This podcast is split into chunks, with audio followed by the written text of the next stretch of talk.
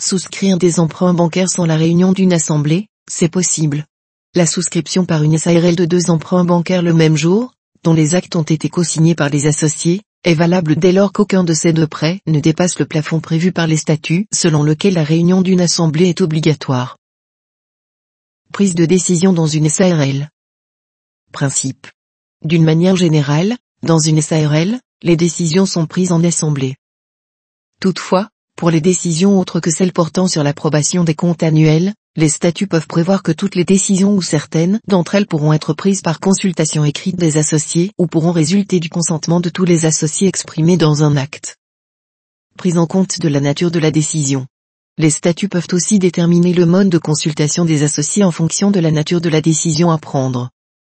Par exemple, il peut être prévu que la réunion d'une assemblée sera obligatoire pour des décisions importantes qui engagent la société, telles que l'octroi d'avantages en nature au gérant, la souscription d'un emprunt bancaire ou les résolutions entraînant une modification statutaire.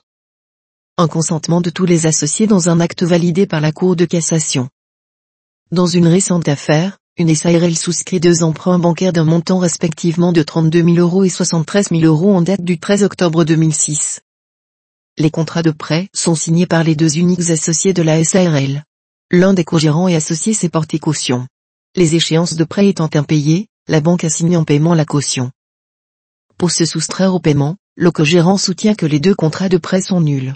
À ce titre, il fait valoir que, selon les statuts de la SARL, les décisions collectives peuvent certes résulter du consentement de tous les associés dans un acte. Cependant, la réunion d'une assemblée est obligatoire pour les décisions de contracter un emprunt supérieur à 76 000 euros. Son argument est rejeté tant en appel qu'en cassation, chacun des deux emprunts bancaires ne dépasse pas le plafond de 76 000 euros. Ainsi, conformément aux stipulations statutaires, la décision peut résulter du consentement de tous les associés dans un acte. Les deux associés ont donc valablement engagé la et la caution est tenu de procéder au paiement lui incombant. En pratique, l'argument de la caution était contestable. En effet, le consentement de tous les associés dans un acte est bien plus difficile à obtenir qu'une décision favorable en assemblée, dans la mesure où il requiert l'accord unanime des associés. Pour aller plus loin. Le même taux de la SARL et de l'ORL, RF Web 2018 à 12, paragraphe 930.